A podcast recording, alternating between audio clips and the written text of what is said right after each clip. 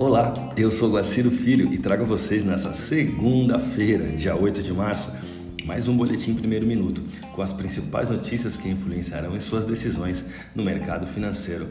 Vamos às bolsas mundiais.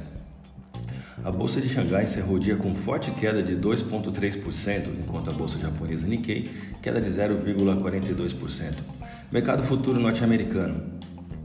Dow Jones Futuro, queda de 0,22%, S&P 500, queda de 0,70%, Nasdaq, queda de 1,74%, Europa, DAX, alta de 1,10%.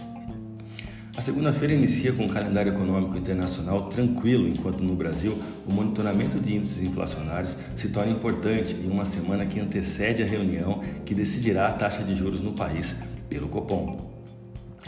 No cenário político nacional, a PEC emergencial traz a expectativa de que na terça-feira, dia 9, ocorra discussão e votação da admissibilidade da PEC em substituição à CCJ. Nos Estados Unidos, apesar de não ter nenhum dado econômico de impacto, as atenções se voltam à Câmara dos Representantes após a aprovação do pacote de estímulo econômico pelo Senado norte-americano. A Câmara, liderada pelos democratas, agora planeja votar a legislação do Senado na terça-feira para que o presidente Biden possa sancioná-la no início da semana. Vamos aos gráficos? A alta de 5,25% nos últimos sete dias úteis fez com que a moeda encerrasse o pregão de sexta-feira, dia 5, com alta de 0,44% e taxa spot de 5,6908.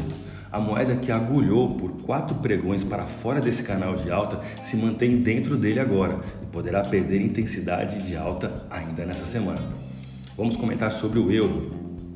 A moeda da zona do euro segue abaixo da resistência spot em 6,80, perdendo intensidade compradora.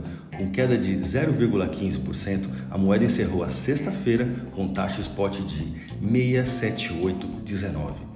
Siga nossos boletins para ficar sempre conectado às principais notícias.